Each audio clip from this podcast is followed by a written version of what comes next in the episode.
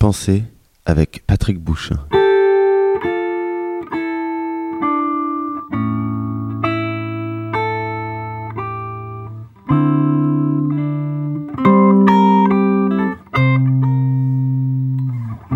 Faire en sorte que l'architecture se dessine avec les habitants nécessite une permanence architecturale dans les projets, et ce, le plus en amont possible.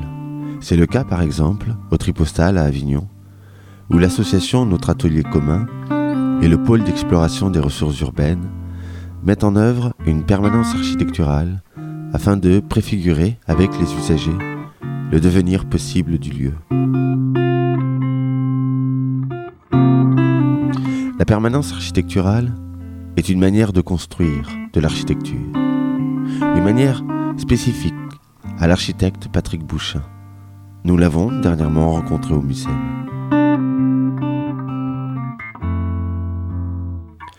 Patrick Bouchin a d'abord passé son temps à réparer l'architecture des autres, pionnier du réaménagement de lieux industriels en espaces culturels, lieux uniques, ferme du buisson, le magasin. À Marseille, il a joué un rôle d'importance dans la création de la coopérative de la friche Belle de Mai, qu'il a ensuite présidée.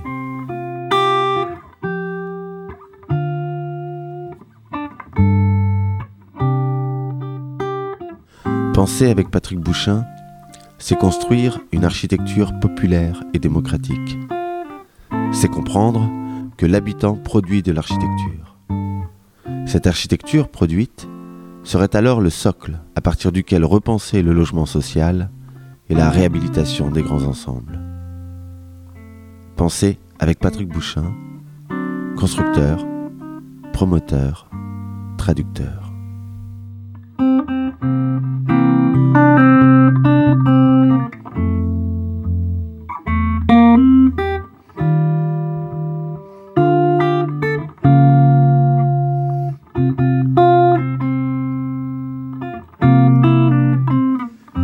Bouchin, bonjour. Bonjour. Merci d'avoir euh, répondu euh, positivement à notre invitation. Patrick Bouchin, euh, vous êtes architecte et scénographe et vous avez été un pionnier dans le réaménagement de, lieux industriels en espace culturel. Radio Grenouille est une radio installée à la friche et vous avez participé au projet de, la friche puisque vous avez été président de, de la SIC pendant un certain temps. Mais déjà, bon, voilà, je dis architecte et scénographe. Euh, je sais qu'architecte est un mot, en tout cas, qui ne vous convient pas ou que vous avez préféré vous définir, tantôt comme constructeur, tantôt comme promoteur, et voire tantôt aussi comme traducteur. Alors, si vous voulez bien, on va prendre ces trois mots. Euh, constructeur bah, Constructeur, parce que je pense que l'architecture, c'est avant tout euh, voilà, un objet construit. Et donc, euh, on, l'oublie souvent et on pense que le métier d'architecte s'arrêterait à la conception.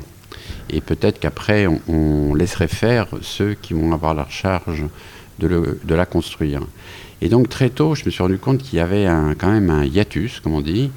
Euh, il ne peut pas y avoir une architecture qui ne serait pas pensée comme étant construite. Et peut-être que même le moment de la construction est un moment de création. C'est-à-dire que c'est la convergence des savoir-faire entre le savoir-faire du concepteur qui euh, rencontre le savoir-faire des constructeurs, on va dire des ouvriers, ou peut-être même euh, voilà, des, gens euh, de petites mains, on pourrait dire. Et donc, très tôt, comme j'ai travaillé pour le théâtre, je me suis rendu compte que les gens de théâtre qui n'avaient pas beaucoup d'argent étaient leurs propres constructeurs où très souvent ils étaient concepteurs, constructeurs, utilisateurs. Et que peut-être qu'une activité culturelle aussi euh, première, on pourrait dire que le théâtre, euh, est peut-être une bonne leçon pour justement qu'est-ce que c'est que de produire un espace dans lequel on se représente et pour lequel on demande euh, le jugement du public. C'est-à-dire que c'est peut-être ce que l'architecture n'a pas. Et donc très tôt, non pas pour euh, me dissocier de la profession d'architecte, mais peut-être pour dire, et si je faisais un petit pas en arrière ou un petit pas de côté, et que euh, j'essayais d'expérimenter, c'est quoi ce moment de la construction? Est-ce qu'il précède la conception ou est-ce qu'il succède à la conception? Il me semble que vous n'êtes pas inscrit à l'ordre des architectes. Alors, d'abord, je suis à la retraite, euh, donc euh, j'ai décidé un jour de cesser cette activité pour faire encore autre chose, pour justement peut-être reprendre une mission de transmission. Et euh, très tôt, quand je suis sorti de l'école, j'avais décidé de ne pas construire.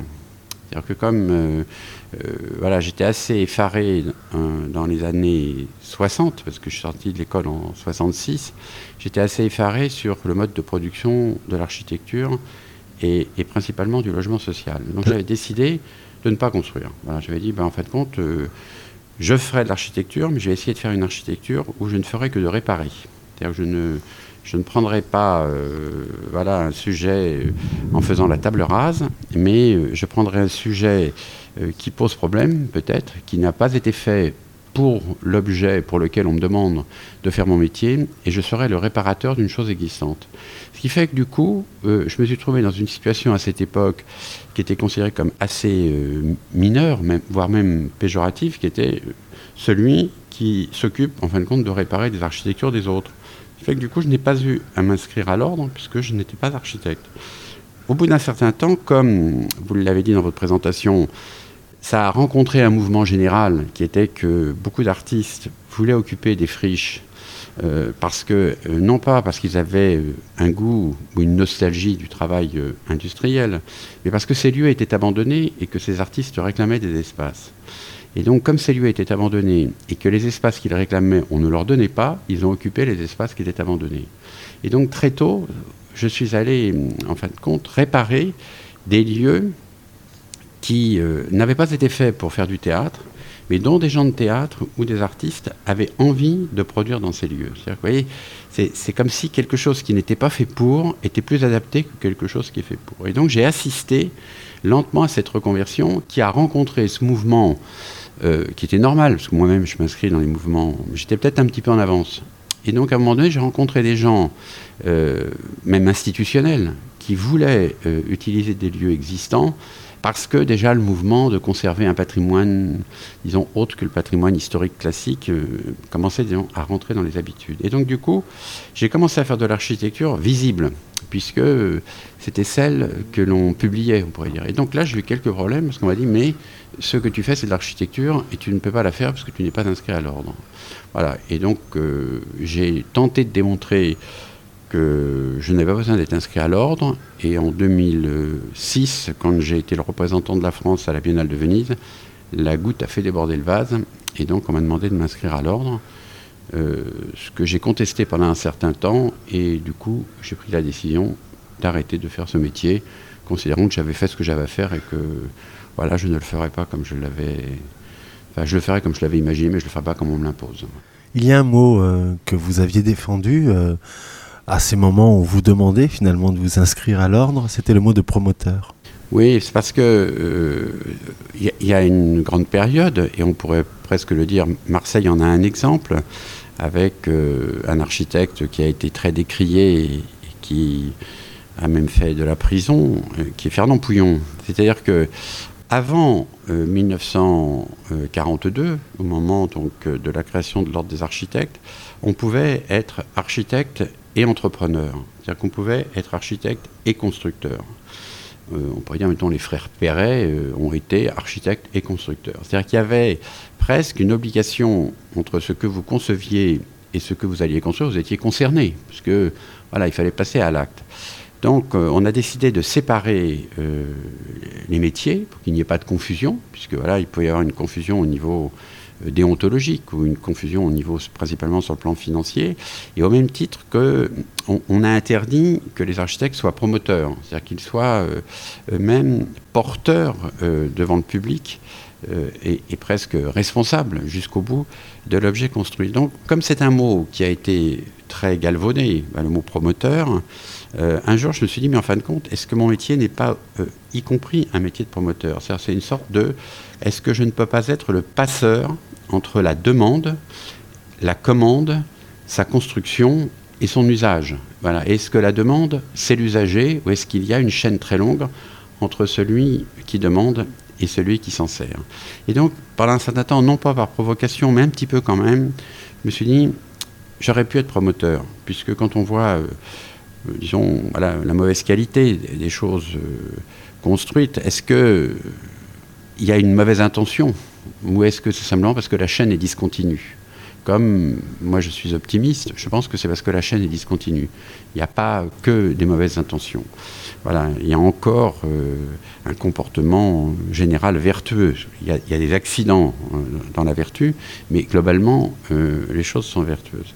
Et donc, du coup, puisque vous avez fait un petit, une référence dans ma présentation à la friche de la Belle de Mai, en fin de compte, j'ai été appelé par les résidents de la friche un peu pour les aider à pouvoir maintenir leur expérience. C'est-à-dire que c'est eux qui ont fait l'expérience d'occuper un site, c'est eux qui ont fait l'expérience éventuellement de gérer autrement un morceau de ville, parce que c'est bien plus euh, la friche de la Belle de Mai qu'un bâtiment industriel. C'est un quartier, et, donc c'est en plus c'est un endroit stratégique. Si vous voulez, sa position est stratégique par rapport à Marseille, à son futur développement, avec Euroméditerranée, la gare Saint-Charles et le centre-ville. Et donc du coup, j'ai décidé de les aider à être leurs propres promoteurs. Donc en créant la société coopérative d'intérêt collectif, c'était de dire, mais on peut aussi être un promoteur social, on peut aussi être un promoteur coopératif, on peut aussi être un promoteur euh, qui, dans l'autogestion, est un promoteur de, pour soi-même, enfin pour soi-même en tant que représentant de la société, pas soi-même au sens euh, égoïste, mais pour soi-même comme représentant des autres. Et donc du coup, je pense qu'en effet, concepteur, constructeur, promoteur, euh, utilisateur, on pourrait dire que tout ça euh, devrait retrouver une nouvelle définition dans le monde dans lequel on est. Assurer euh, la continuité dans la discontinuité, c'est le travail du traducteur aussi. Oui, c'est le travail, enfin c'est le travail de l'interprétation, c'est le travail de la transmission, c'est le travail en effet du traducteur. C'est tout ça réuni, on pourrait dire que c'est la même chose. Traducteur, éducateur et en même temps interprète. Euh, est-ce que je peux euh, recevoir mandat de quelque chose et euh, en recevant mandat, en tant que personne, j'interprète, j'ai le droit d'interpréter en tant qu'individu le mandat que l'on m'a demandé voilà, de, porter. Et donc peut-être qu'en effet, traducteur, vous voyez, c'est la charge de quelqu'un qui euh, face à une œuvre qui est écrite dans une langue, euh, doit euh, l'intégrer dans sa langue et pouvoir la permettre de la transmettre à d'autres qui ne liraient pas la langue première. Alors on peut dire que voyez, pour la poésie, mettons, ça pose des problèmes, on pourrait dire. Mais peut-être qu'un poète peut être le traducteur d'un autre poète et, il peut lui-même s'enrichir de l'interprétation qu'il fait de la poésie de l'auteur principal, de, l'œuvre, et en même temps, il fait œuvre de transmission. Vous voyez, faut, pas oublier que, que, toute notre société n'est qu'une société de, de, qui ne se constitue que par un millefeuille successif qui est constitué de mimétisme. C'est parce qu'on voit un autre faire quelque chose que, soit par réaction, on veut faire le contraire, mais on se détermine par rapport à ce qu'il fait, soit par euh, empathie, on veut faire comme lui. C'est-à-dire que toute la société est faite comme ça. Et d'ailleurs, voilà, l'enfance est, comme cela. C'est-à-dire que vous naissez et c'est par mimétisme, d'abord sur vos parents, sur votre entourage, que vous apprenez à parler. C'est pas à l'école.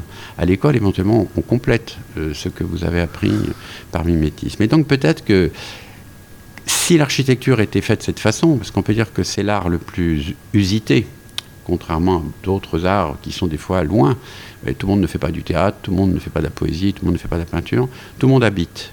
Donc on pourrait dire que cet art qui est le plus usité devrait être l'art de l'interprétation, l'art de la traduction, l'art de la transmission, et peut-être devenir une réelle architecture populaire. Il n'y a pas pas péjoratif. Euh, voilà, de, faire une architecture populaire. C'est l'architecture du peuple. Et, donc, peut-être que le cadre bâti, c'est l'expression même d'une société. Et peut-être que là, justement, si on regarde la société euh, et qu'on regarde ce que l'on produit, on devrait se poser la question quand même.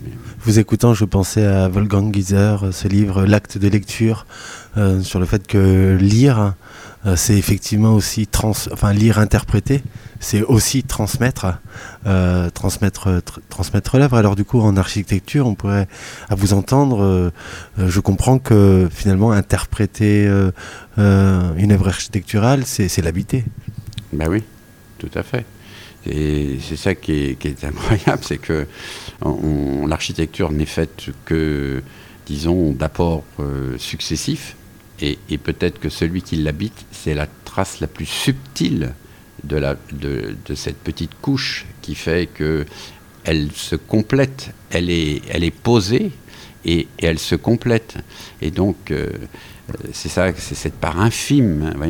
Donc je reviens toujours quand même à ce qui m'intéresse depuis quelques temps quand même, c'est qu'est-ce qui fait qu'on considère que le logement social euh, n'est pas euh, le logement du peuple, social, oui, parce qu'il fallait construire pas cher pour que des gens éventuellement modestes puissent habiter, mais peut-être qu'aujourd'hui ce logement social est la traduction voilà, d'une époque et, et qu'on ne lui laisse pas mettre cette couche infime de la vie et, vous voyez, toutes les grandes opérations euh, de restructuration, c'est toujours pour faire la table rase.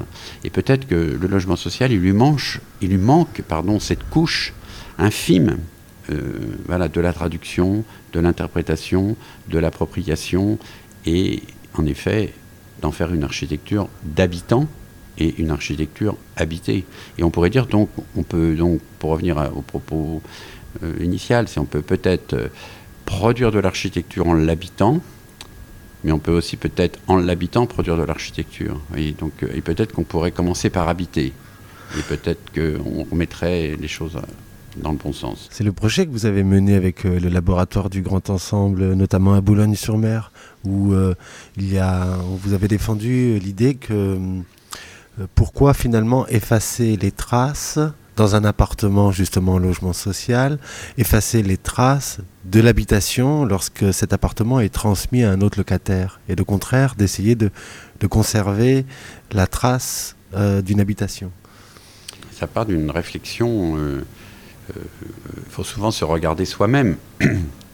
Où habitons-nous, nous, qui sommes un peu plus, privilégiés que d'autres, si vous voulez?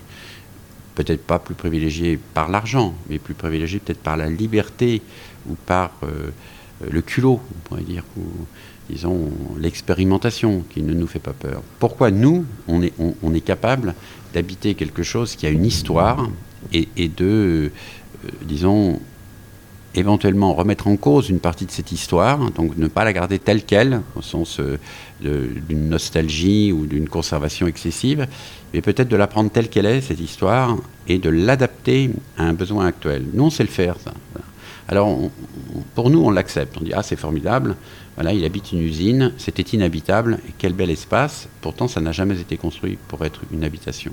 Pour quelqu'un qui habiterait un logement social, lui, c'est assez drôle, c'est comme si on avait rendu euh, d'un seul coup une partie de la population sur un seul modèle, le standard de papa, maman et deux enfants, du séjour euh, des deux chambres, de la salle de bain et de la cuisine, et du couloir et ainsi de suite. Et comme si ce standard était un standard euh, donc applicable à tous, donc on s'aperçoit que c'est quelquefois euh, coercitif, voire criminogène, ce standard unique, et que donc des gens luttent contre ça. Donc soit ils l'expriment par euh, la violence, on, dire, donc on, le voit, soit ils l'expriment par quelque chose de caché, c'est-à-dire qu'ils transforment éventuellement leur logement en se cachant euh, du propriétaire social, et éventuellement, si jamais ils s'en allaient, ils devraient remettre ce logement dans l'état d'origine. C'est-à-dire qu'ils devraient perdre euh, ils devraient eux-mêmes, en fin de compte, effacer ce qu'ils ont amené. C'est-à-dire qu'eux-mêmes, on leur demanderait d'être négationnistes sur leur propre vie. Et donc, du coup, si vous gardez ça, immédiatement, vous avez un office d'HLM qui dit oui, mais le suivant n'aimera pas ce que le précédent a fait. Oui, mais là, à ce moment-là, on n'aimerait rien. On n'aimerait rien. On n'aimerait aucune œuvre faite par un autre, au prétexte que, bah, puisque c'est lui qui a fait cette œuvre, il n'y a aucune raison que j'aime. Donc là, on pourrait dire, mais peut-être que je me déterminerai pour le changer, parce que ce que l'autre a fait n'est pas un standard. Ce que l'autre a fait est un objet unique avec lequel je vais quand même peut-être travailler, je vais en garder une partie, soit, comme je l'ai dit tout à l'heure par mimétisme, je vais, bon, peut-être me former par ce que l'autre a laissé, ou éventuellement par réaction, je vais transformer complètement ce que l'autre a fait. Pourquoi on ne demande pas à l'habitant de le faire? Pourquoi un bourgeois euh, lui, euh, quand il prend un logement, il passe pas par un organisme supérieur, sa banque et autres, pour refaire son logement sur un standard bourgeois du 19e siècle, ou sur euh, un ingénieur qui referait l'usine telle qu'elle était? Lui, il va prendre la liberté, ce bourgeois, éventuellement, de, commander lui-même les travaux et, de les faire. Alors quand vous dites ça pour le logement social, vous dites, mais écoutez, ces gens-là sont tellement voilà, d'un niveau euh, social dégradé et autres, ils ont autre chose à faire, ou ils ne sauront pas le faire, ou éventuellement ils n'auront pas euh, l'honnêteté de le faire. On a fait la démonstration à Boulogne-sur-Mer sur une population, on pourrait dire, euh, voilà, laissée pour compte, qui avait été laissée de côté, 65% de chômage, avec des problèmes sociaux, familiaux énormes. Est-ce que ces gens-là ne savent pas Est-ce que ces gens-là savent construire? Oui, parce que très souvent, ce sont des ouvriers qui sont au chômage et qui sont peut-être des ouvriers du bâtiment. C'est-à-dire que c'est eux qui feraient peut-être les travaux de peinture dans l'appartement bourgeois. Donc pourquoi ils ne feraient pas leurs propres travaux? Ou pourquoi eux-mêmes ne choisiraient pas l'entrepreneur ami ou l'entrepreneur euh, du quartier qui est au chômage, l'artisan, euh, on pourrait dire l'habitant en insertion, voyez, l'habitant à qui on dit il faudrait qu'on trouve du travail pour le réinsérer, pourquoi on ne se sert pas de ce travail-là, qui est un travail noble, que de refaire le logement de quelqu'un qui est de même condition sociale que vous. Et on a donc fait la démonstration qu'il ne fallait pas faire de projet, mais qu'il fallait habiter. Et donc on a pris comme décision euh, que moi je serais une sorte de grand Manitou, je me cacherais, je ne serais pas visible, mais j'aiderais une personne inexpérimentée, mais une personne en fin de compte euh, animée du désir d'habiter et de transformer, donc une jeune architecte qui, elle, habiterait un endroit inhabitable, et le transformerait pour elle-même pour le rendre habitable, et le rendant habitable, elle donnerait envie aux autres d'habiter et de transformer avec elle les logements. Donc, c'est une forme de participation, parce qu'elle-même, elle est devenue l'habitante, peut-être un peu plus formée pour me parler, moi qui étais le plus grand Manitou pour permettre de faire la relation avec l'office d'HLM, le préfet et le maire de Boulogne-sur-Mer, alors qu'elle, elle n'aurait peut-être pas su le faire, mais elle, elle a su faire avec les habitants ce que moi je n'aurais pas su faire, et elle a fait lentement quelque chose qu'on n'aurait pas fait au prétexte que c'était long. Et elle a réintroduit le temps long comme le temps de la vie. Et presque le temps de la bureaucratie comme un temps annexe ou accessoire, et non pas comme un temps qui bloque toutes les opérations. Et donc elle a retiré euh, cette idée de l'événement, de l'événementiel, pour s'installer dans la permanence. Moi je pense que, voilà, euh, moi j'y avais pas pensé avant. je voulais qu'elle travaille là, mais c'est elle qui m'a renvoyé quelque chose que je n'avais pas pensé, à laquelle je n'avais pas pensé, Sophie Ricard, et je me demande pourquoi on ne fait pas ça ailleurs.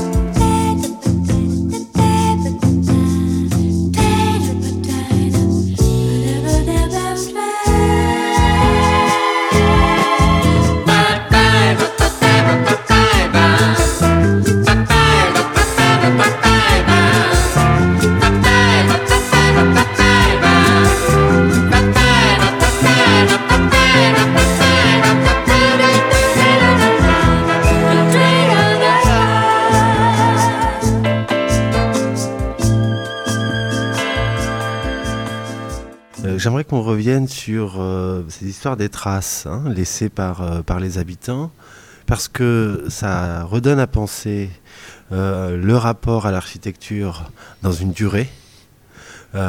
et c'est vrai qu'en fait, un bâtiment dure. Et il traverse des générations, donc ça réinscrit, je trouve, l'architecture non pas dans un rapport à, un présent immédiat, mais dans, dans, sa capacité à traverser le temps Ça, je trouve que c'est une idée assez forte. Et puis, une autre idée que, que, que, que vous avez commencé à déplier avec cette expérience à Boulogne-sur-Mer, c'est aussi l'idée, finalement, de ne pas livrer quelque chose de totalement terminé et de laisser la possibilité qu'elle se termine d'une certaine manière par l'habitant lui-même. Hmm. Bah, c'est pour imprimer le, euh, à l'envie ou, disons pas imprimer mais c'est disons c'est euh, ce qu'on appellerait une lacune c'est introduire un vide euh, ou une lacune qui fait que vous vous engouffrez dans quelque chose qui n'est pas fini parce que voilà, il y a une faille, hein, il y a une petite, euh, il y a une interstice qui fait que vous osez finir quelque chose. Mais c'est pas, parce qu'on m'a souvent critiqué sur ça. C'est pas pour dire, je donne à quelqu'un de pauvre un logement non fini et je lui demande de, finir son logement euh, en plus de ses heures de travail ou disons des conditions de vie difficiles. Mais en gros, je l'associe euh, à mon travail et à un moment donné, je le lâche avant que j'ai fini mon travail. je ne le mets pas devant un objet non fini, mais je fais un objet avec lui, et lui, je le mets en jambe, comme on dit, ou je le mets en, mouvement pour qu'il comprenne. Et à un moment donné, euh, vous voyez, comme un enfant qui va apprendre à marcher, vous le lâchez. Pourtant, l'enfant va tomber, il va se cogner, il va se relever. Vous lui reprendrez la main et, vous n'allez pas pour autant arrêter en disant bah, c'est fini puisque tu es tombé. Et, l'enfant ne va pas dire bah, puisque j'ai eu mal, en effet, je ne marcherai plus jamais.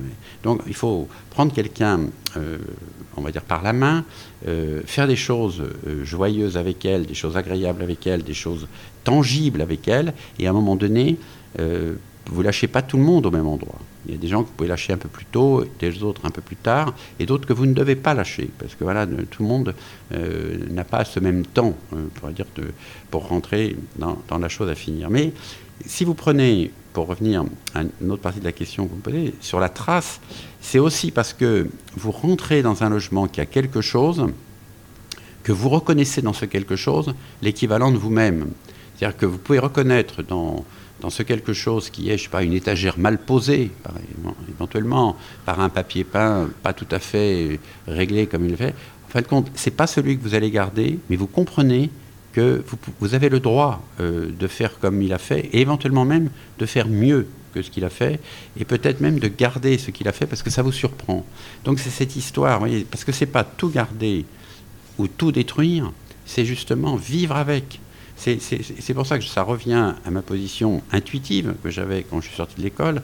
C'est et si je réparais, ou tout au moins, est-ce que habiter n'est pas conserver, ou habiter n'est pas transmettre, ou habiter n'est pas justement interpréter, euh, traduire, euh, transmettre, et ainsi de suite. Et donc, du coup, il fallait peut-être 45 ans voyez, de vie professionnelle euh, c'est souvent comme ça en fait compte.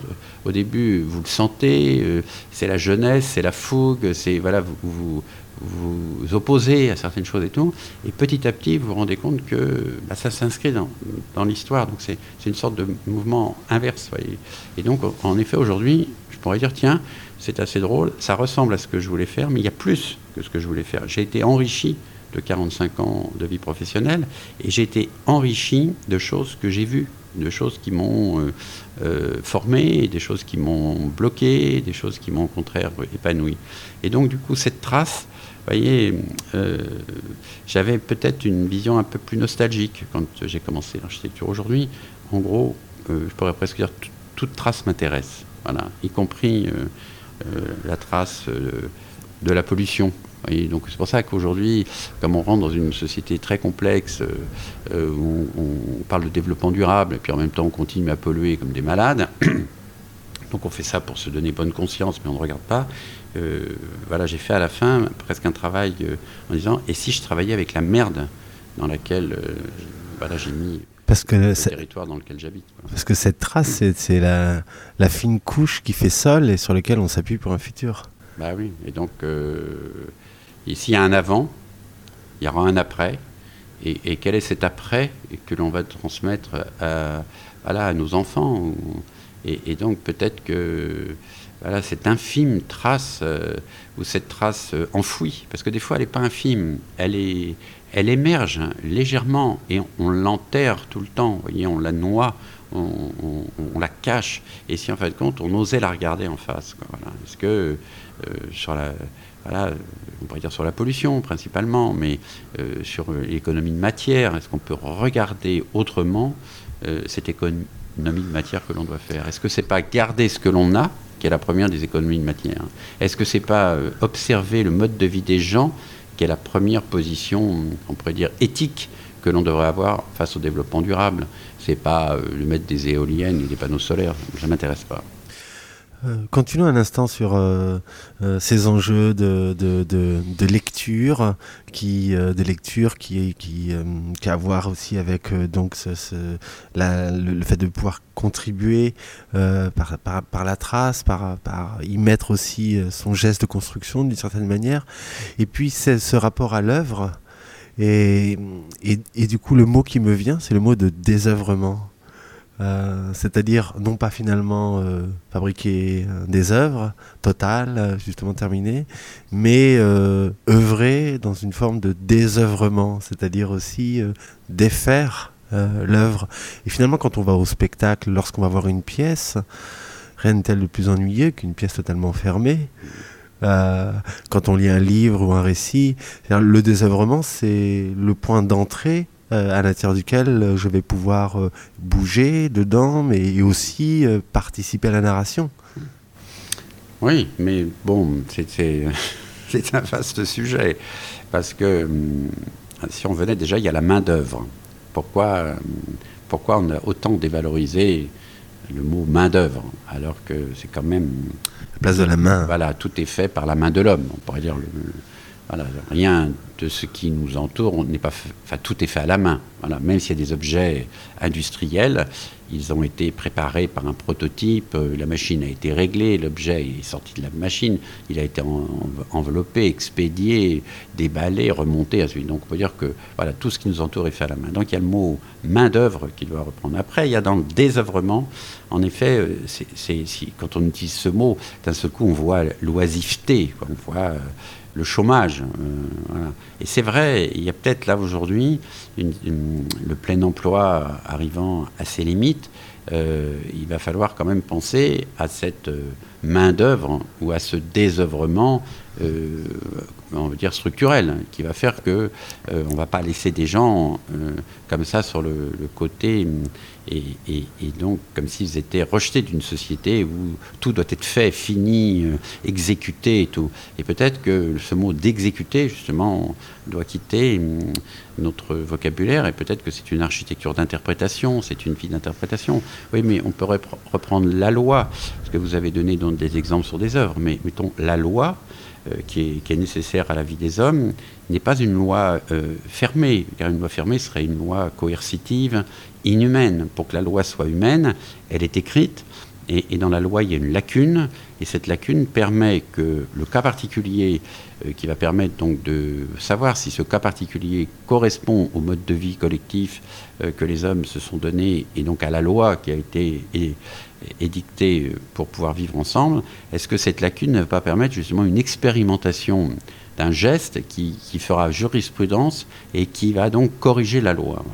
Donc on peut dire que dans toute notre vie, c'est comme ça. Euh, l'amour, l'amitié, euh, euh, le, le repas, voilà, tout est, dans l'inachèvement, tout est dans, disons, l'ouverture qui permet à l'autre d'y rentrer. S'il n'y a pas la place, c'est une société qui rejette.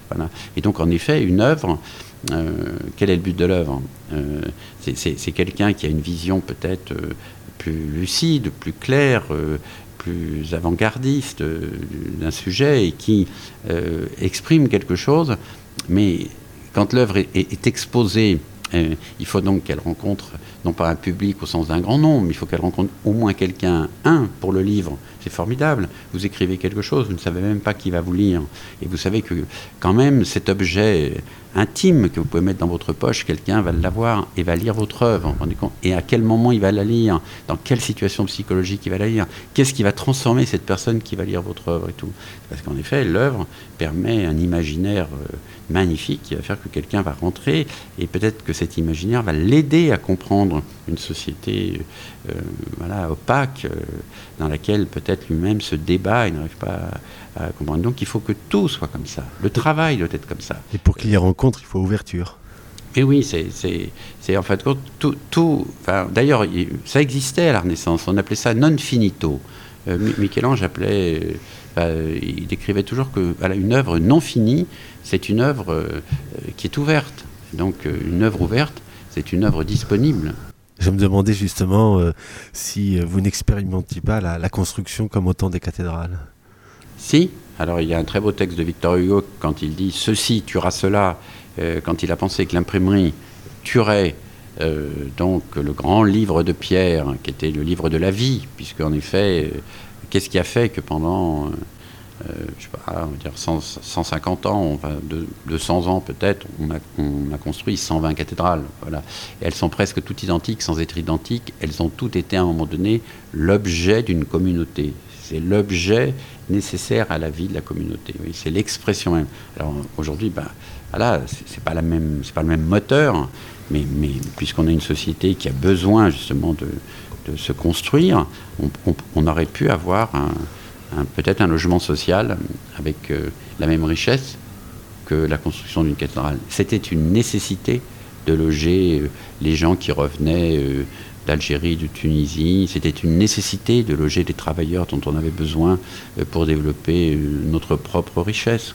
Et donc, on ne peut pas voir ça comme un mal. C'était en fin de compte formidable de faire venir des gens peut-être qui n'avaient pas de travail ailleurs, d'en trouver chez nous et de les héberger donc, euh, pourquoi on en a fait euh, euh, voilà, cette architecture coercitive qui, fait qu'aujourd'hui on, aurait presque l'impression de dire on s'est trompé. Mais non, c'est pas trompé. Il, fallait accueillir l'autre, mais faudrait-il encore que l'autre ait sa place? Tout ce dont on, parle hein, depuis le début de cet entretien, Patrick Bouchin, au fond, on parle d'architecture démocratique? Bah oui. Alors c'est ça qui est terrible, c'est que est-ce que. Je pense qu'on a expérimenté l'architecture religieuse, on a expérimenté l'architecture monarchique, on a expérimenté peut-être euh, l'architecture républicaine, mais on n'a peut-être pas encore euh, produit l'expérimentation euh, que devrait être l'architecture démocratique. Peut-être qu'en effet, c'est la peur. C'est la peur d'un laisser-faire démocratique. Est-ce que euh, les hommes peuvent euh, construire l'environnement dans lequel ils vivent. Alors, c'est pour ça qu'on commence aujourd'hui à, réfléchir sur ce qu'est, a été dans l'histoire l'architecture vernaculaire. Est-ce que l'architecture vernaculaire, c'est une architecture contextuelle, c'est une architecture euh, voilà, faite par les hommes eux-mêmes, sauf que les sociétés étaient plus petites. Donc c'était plus facile de, de, définir que voilà, les us et coutumes suffisaient. Aujourd'hui, on a tellement mis en place de réglementations qui sont peut-être des fois une déviation de la loi, euh, ou tout au moins une vision coercitive de la loi, ou euh, peut-être autoritaire de la loi, ou déresponsabilisante euh, de la loi. La loi est, très courageuse. Peut-être que le règlement, c'est pour dire, bon, ben voilà, moi je me plus derrière le règlement. Et, voilà. et donc peut-être qu'on n'a pas encore produit l'architecture démocratique. Alors c'est pour ça que c'est intéressant, parce qu'aujourd'hui, on, pourrait voir que dans la mondialisation, si on veut être positif, dans cette mondialisation, c'est peut-être des pays émergents qui, dans, dans un État moins peut-être qui a abandonné ce secteur, euh, voilà, mais dont la puissance de la vie dépasse peut-être la lacune sociale, on pourrait dire. Peut-être que la puissance de la vie produit. Et donc, euh, je trouve qu'on n'a pas fait ce travail de regarder qu'est-ce qu'on pourrait tirer des produits émergents dans leur mode de vie et qu'est-ce qu'on pourrait leur apporter, nous, par peut-être la richesse euh, que l'on possède. Quoi. Comme si on regardait ça comme euh, nos ex-bidonvilles, et en même temps, euh, on aurait dû regarder quand même comment socialement les, les, hommes se réunissent quand ils sont dans des très grandes difficultés. Nous avons un rapport aussi à la demande de sécurité qui, qui sans doute participe de cela, de, l'interdit, de l'empêchement. C'est la peur. Parce que encore une fois, je pense qu'il faut faire confiance. Euh, tous les hommes ne sont pas mauvais et tous les hommes ne sont pas incompétents et tous les hommes ne sont pas, euh, voilà, n'ont pas le mal en eux. Et, donc, peut-être que la sécurité ne passe pas obligatoirement par l'interdit. Peut-être que la sécurité, elle, elle passe par l'harmonie. Et peut-être que l'harmonie passe par la liberté. Et peut-être que la démocratie, c'est l'expression de la liberté. Et peut-être que la liberté de un, il faut savoir ce que un peut faire. Euh, c'est complexe la démocratie. En effet, c'est le un qui a le droit de parole et en même temps, c'est le tout euh, qui doit gérer le un. Donc on l'a bien vu, les sociétés socialistes ont échoué euh, voilà, sur ce, ce un qui avait totalement disparu, mais le un ne peut pas revenir. Euh, c'est pas tout ou rien. Et, peut-être que c'est une expérimentation que notre société peut faire parce que justement elle est organisée, cultivée, formée. Il y a eu un, moment, euh, disons en, France, euh, un moment de, liberté à l'égard de la construction qui était les années 70, où il y a eu quelque chose euh, d'une tentative de l'autoconstruction. Bah, j'en fais partie. Mais le problème, si vous voulez, c'est que hum, c'est pour ça que je pourrais dire que mon expérience me démontre que c'est peut-être pas comme ça qu'il fallait le faire. À l'époque, on était contre. C'est-à-dire qu'on était contre le modèle pour produire un autre modèle. Contre l'institution voilà. Oui, on était contre. L'idée, c'était, en fait, contre, on s'est terminé contre. Et en, gros, on s'est terminé contre pour remplacer l'autre par nous. Donc, euh, on l'a bien vu. Voilà, on ne fait pas... Euh, on n'abandonne pas tout. Voilà. On ne peut pas vivre euh, sans l'histoire. Et donc, peut-être que là, justement, aujourd'hui, tout étant plus complexe, peut-être qu'on peut se déterminer par une liberté donnée dont la liberté donnée ne produira pas un modèle qui remplacerait le modèle de liberté qui a donné la liberté. Et, donc peut-être que euh, expérimenter, euh, c'est peut-être propre. Enfin, on peut dire la démocratie est subversive et la démocratie est expérimentale. Donc, laissons la subversion s'installer dans le cadre euh, des lois produites par la société de laquelle on est issu, mais mettons-les à l'épreuve de la vie ces lois, euh, ces règlements, et, corrigeons-les pour qu'elles soient justement nourries de cette liberté, et, non pas remplaçons-les. encore une fois, c'est l'interprétation, c'est ce qu'on a dit tout à l'heure. C'est prenons cette trace euh, euh, réglementaire, cette, même prenons cet interdit comme nécessité, et voyons en effet quel retournement de l'interdit peut-on faire pour que de cet interdit naisse quelque chose de totalement inattendu. Il y a de plus en plus de, projets euh, actuellement autour de, ce qu'on appelle l'habitat participatif. Il y a une loi dernièrement qui a été euh, votée qui permet euh, la coopérative d'habitants.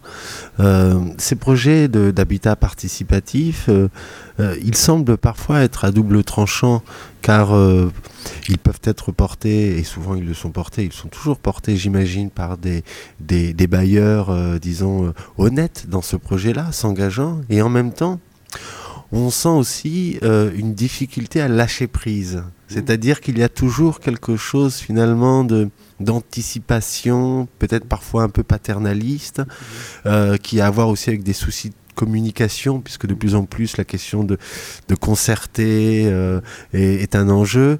Donc euh, il y a aussi une, forme d'ambiguïté ou, parfois de, manque de clarté autour de, ces projets. Vous pensez réellement que l'institution aujourd'hui est véritablement prête à s'engager dans toute honnêteté, euh, disons, dans ces dynamiques d'habitat participatif?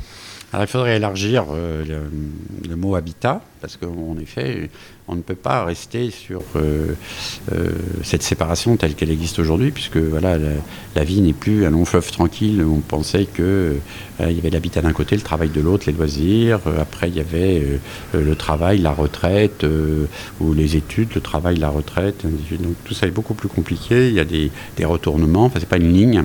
Euh, continue, c'est une ligne discontinue, voire même une ligne qui se retourne, enfin, qui est une sorte de boucle qui se, se boucle pendant une vie et non pas euh, sur toute une vie. Et donc c'est une boucle qui pendant la vie se retourne. Alors on pourrait se dire que est-ce que justement habitat et travail euh, ça doit être séparé? Est-ce qu'éventuellement la famille est la même Est-ce que habiter c'est faire habiter une famille Est-ce que l'école va être la même, y compris même par la révolution technologique que, représente l'informatique et autres autres Est-ce que tout ça est pareil? Alors, c'est pour ça que j'ai tenté plusieurs expériences pour essayer de répondre à votre question. La première, c'est est-ce qu'on peut faire un habitat participatif chez une population très pauvre? C'est le cas de Boulogne-sur-Mer. Oui, un logement social qui va être détruit, qui appartient à un office d'HLM, peut-on euh, on pourrait dire le donner, puisque c'était un peu ça, c'est peut-on avec très peu d'argent, c'est-à-dire l'argent de la démolition, est-ce qu'on peut mettre l'argent de la démolition pour reconstruire un logement qui serait habité par quelqu'un qui pourraient ne pas payer le loyer. parce qu'il faut quand même loger les gens. On ne peut pas dire, voilà, euh, euh, bah, on met dehors tous ceux qui ne peuvent pas payer. Si un jour il n'y a plus d'allocation, euh, ou si l'allocation qui est donnée est trop faible pour payer un loyer, il faudra loger ces gens. Sinon, ça serait, sur le plan, si on revient sur l'interdit et la sécurité, ça serait se mettre dans une situation d'insécurité que de mettre beaucoup de gens à la rue. Donc, du coup, oui. On a fait un autre exemple à Tourcoing.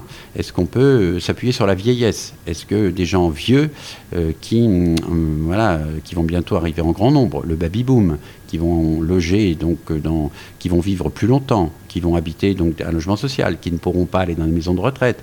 Est-ce qu'on va les faire partir de leurs logements sociaux ou est-ce qu'on va leur permettre de rester dans le logement et éventuellement considérer que leur logement leur appartient puisqu'ils auront payé 35 ans de loyer Est-ce que leur logement leur appartient? Pas au sens de la propriété bourgeoise, mais au sens d'avoir un droit de regard sur le maintien dans ce logement. Et est-ce que de ce logement, je peux en faire un logement d'accueil? Est-ce que je peux accueillir quelqu'un de ma famille ou quelqu'un d'autre qui viendrait on pourrait dire, m'accompagner dans cette fin de vie. parce que ça, on ne l'a pas encore vu, mais ça va arriver. Il y a des gens qui ne toucheront peut-être plus leur retraite, parce que les cases de retraite seront... Voilà, est-ce qu'on va les mettre dehors, et ainsi de suite. Donc j'ai fait des expériences sur différents modes. Et j'ai travaillé sur l'élaboration d'une loi qui s'appelle les sociétés euh, civiles immobilières en accession progressive à la propriété. Donc il y a une loi qui existe. On peut, en payant son loyer, non pas être propriétaire de son logement social, mais posséder quelque part de son logement social, qui permet que quand on le quitte, eh ben, on récupère ses parts. Quand on meurt, on cède ses parts à ses enfants, ce qui est normal. Et éventuellement, ces parts, on peut puiser dedans comme un pécule, un peu comme un épargne qu'on aurait fait, qui permet que quand on est en difficulté, ben, on ne paye plus le loyer parce qu'on puise dans ses parts pour payer le loyer qu'on ne peut pas payer. Donc, j'ai fait la démonstration il n'y a pas qu'un seul modèle, il y a plusieurs modèles. Il n'y a pas que l'appartement autogéré, autoconstruit, des bobos euh, qui prennent une parcelle et qui trouvent un architecte et qui font un, appartement de développement durable. Et après, j'ai fait l'autre expérience, qui est unique en Europe, c'est la friche de la Belle de Mai. C'est que créer une société coopérative d'intérêt collectif dans laquelle euh, les résidents ont la majorité, c'est-à-dire que c'est eux qui déterminent l'orientation de l'objet, mais, mais dans cette société, les collectivités y sont c'est dans un autre rapport. C'est-à-dire que la collectivité n'abandonne pas au privé, parce qu'on pourrait dire que ces associations relèvent de leur privé, elles rentrent dans, au capital d'une société pour voir comment des individus gèrent un morceau de ville. Ben, on n'a pas réussi totalement dans ce qu'on voulait faire, mais il faudrait qu'on lance d'autres expérimentations. Et qu'est-ce qui est intéressant dans la friche de la Belle de Mai C'est que c'est avant tout un lieu de travail. Ce n'est pas un lieu de loisir les gens qui sont à la friche de la Belle Mer, ils travaillent. Ce ne sont pas du tout, euh, c'est pas des bobos qui s'amusent à faire du théâtre. Ce sont des gens qui travaillent. Et éventuellement, ils se représentent. Ils, vont montrer le travail qu'ils font en peinture. Mais on l'a vu, on a installé une crèche, on a installé un restaurant. Un restaurant, est-ce que c'est un restaurant de quartier ou un restaurant d'entreprise? La crèche, est-ce que c'est une crèche d'entreprise ou une crèche de quartier? Euh, On va peut-être y construire une école primaire. Ben, voilà, peut-être que c'est grâce à l'action des résidents de la friche de la Belle de Mai qu'une école primaire va pouvoir s'installer dans le quartier de la Belle de Mai. Donc, c'est cette expérience-là qu'il faudrait faire. C'est une auto-gestion, mais une autogestion pas comme celle que moi je revendiquais dans les années 60, du repli sur soi pour gérer à la place d'eux. C'est peut-être une autogestion dans laquelle, en effet, nous sommes tous ensemble, mais peut-être que ceux qui vont devoir euh, relever les manches, ou disons, mettre les mains dans le cambouis, comme on dit vulgairement, ou éventuellement y habiter, c'est peut-être eux qui ont la majorité ces deux formes euh, d'autogestion, celle des années 70 ou celle que, dont vous parlez euh, maintenant, finalement, les deux, en fait, euh, s'attaquent, quoi qu'il en soit, à cette notion de la propriété, propriété bourgeoise. Oui, parce qu'en en fin de compte, qu'est-ce qui est le plus important? C'est l'appropriation et non pas l'appropriété. Vous voyez, ce qu'il faut, c'est pouvoir vous approprier quelque chose pour votre. D'ailleurs, on dit jouir d'un bien. C'est drôle dans le droit. L'usufruit vous voyez, l'usufruit, vous n'êtes pas propriétaire. Le bail amphithéotique, vous n'êtes pas propriétaire. Vous n'êtes pas propriétaire du sol. Vous avez donc la jouissance du sol pour y produire quelque chose euh, qui relève du contrat qu'il y a dans le bail qui est signé. Donc il faut revoir dans notre droit romain euh, et peut-être même dans le droit européen qui est nourri de, disons, de pratiques anglo-saxonnes pour lesquelles la propriété du sol, la propriété d'un bien n'est pas exactement la même chose. Donc il faut profiter peut-être de cette situation magnifique de l'Europe, peut-être cette situation exceptionnelle de la vision globale de la mondialisation et autres, pour aller chercher ce qu'il y a de mieux, parce qu'il y a le bien, mais il faut aller chercher ce qu'il y a de mieux pour justement l'expérimenter.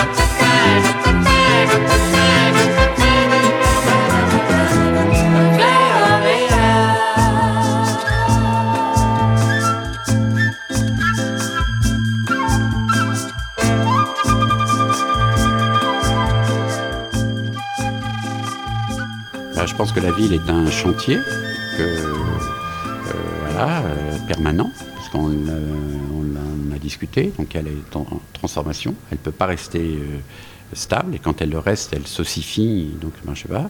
Et donc on pourrait dire qu'à un moment donné, bah voilà, la rénovation urbaine ne devrait pas concerner que les quartiers nord de Marseille, euh, la rénovation urbaine, c'est un tout. N'y a pas euh, voilà, la restructuration euro-méditerranée à côté et puis la rénovation urbaine, c'est un tout. Voilà, et donc peut-être que pour intégrer les quartiers nord à la ville de Marseille, peut-être que les quartiers nord ont une très grande qualité, je sais pas, c'est la vue, l'espace, euh, voilà, et peut-être que les autres, le centre-ville n'a pas ces qualités, et, donc si on avait une vision globale et qu'on interchange, on, a, voyez, on déplace les choses et non pas qu'on les ossifie, qu'on les qualifie trop.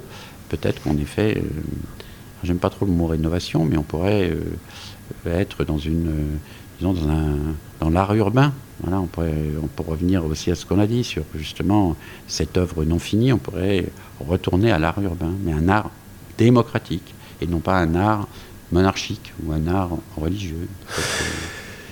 Vous êtes à Marseille, en ce moment à Marseille il y a 14-15 euh, projets de, rénovation urbaine, c'est énorme hein, à l'échelle d'une ville. Euh, on se dirait mais il manque en fait en définitive des Patrick Bouchin. Est-ce que vous n'avez pas parfois le sentiment, euh, disons, d'être un peu seul, même si il y a, euh, je pense par exemple au collectif ETC qui s'installe à, Marseille euh, dernièrement et qu'il y a toute une génération aujourd'hui d'architectes qui, disons, tentent de construire autrement. Euh, mais en même temps, on sent que cela reste encore, d'une certaine manière, à la marge. Oui, mais bon, il y a, en effet, vous avez raison de le souligner, les choses ont changé. Maintenant, j'ai des gens qui ont 30 ans et qui sont, euh, pas sur mes positions, mais qui ont, disons, sont sur la même, on est sur la même direction. Et donc c'est nouveau. Ça n'existait pas il y a 15 ans, 10 ans même encore. Donc ça veut dire qu'il y a peut-être que la crise euh, a rendu nécessaire. Peut-être que moi, quand je le faisais, on était encore dans, dans, dans, une richesse qui permettait de considérer que c'était de la marge. Là, peut-être que la marge, est plus importante qu'elle ne l'était. Peut-être que hum, les architectes, euh, y compris pour la difficulté de trouver du travail, pourquoi euh, euh, voilà, les architectes concourent toujours pour faire des bâtiments publics C'est bien, des monuments, c'est bien, mais il y a aussi 80% du reste qui n'est pas vraiment traité. Alors du coup, je pense qu'en effet, c'est pas des Patrick Bouchin, mais, mais moi je pense que c'est la situation qui, comme toujours, c'est toujours les situations qui déterminent les positions. Donc euh, je pense que la situation sera plus favorable pour que des Patrick Bouchin aient, le droit de faire. Je pense que c'est la situation. Et cette situation nécessite qu'on quitte un peu la, crise morale dans laquelle nous sommes ben, Moi, je pense que c'est une nécessité.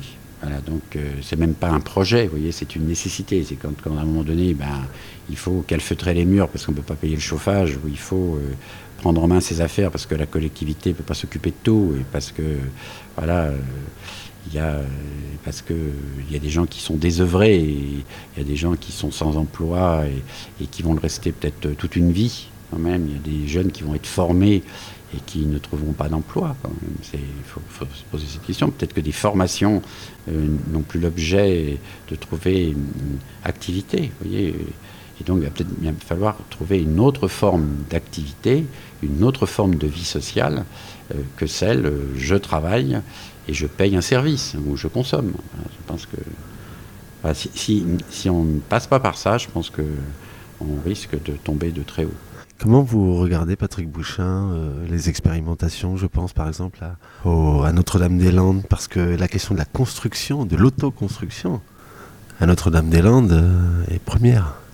Bah, pour Notre-Dame-des-Landes, le plus intéressant, c'est que des gens se posent la question est-ce qu'une commande passée il y a 30 ans est encore une commande euh, qui a lieu d'être voyez Parce que très souvent, la, bureaucratie, euh, les temps des mandats euh, et tout ça, quand on met tout bout à bout, on s'aperçoit que voilà, ça met du temps. Et, et on ne se repose jamais la question est-ce qu'on ne se trompe pas? Donc, moi, ce qui m'intéresse dans les mouvements actuels, c'est pas tellement l'autoconstruction, c'est que des gens se disent mais tiens, nous qui ne sommes pas apparemment spécialistes, on se pose la question est-ce utile?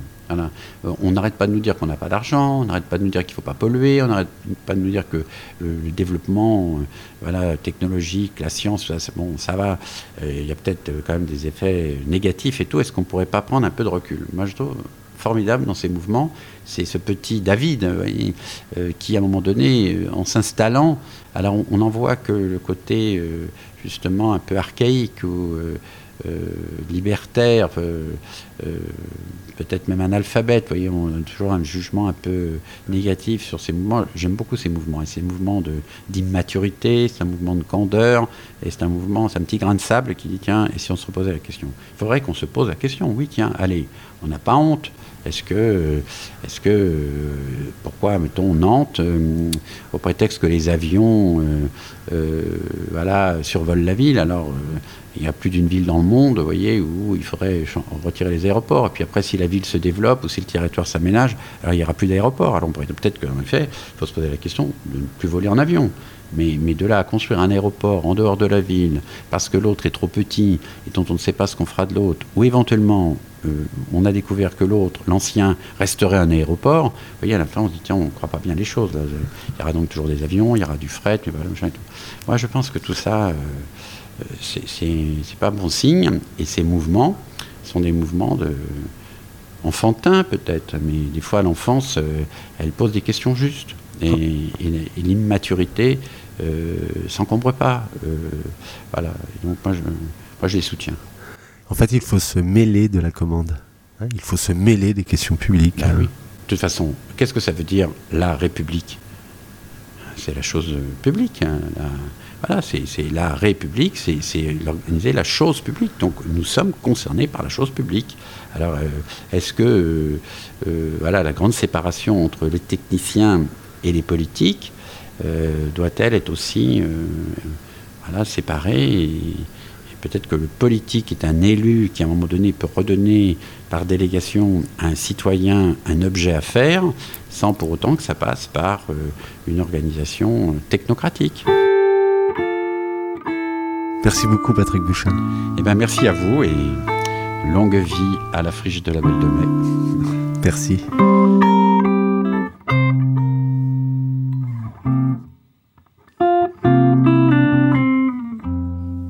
Pensez avec Patrick Bouchin, un entretien réalisé au MUSEM. À retrouver en podcast sur le site de Radio Grenouille www.radiogrenouille.com.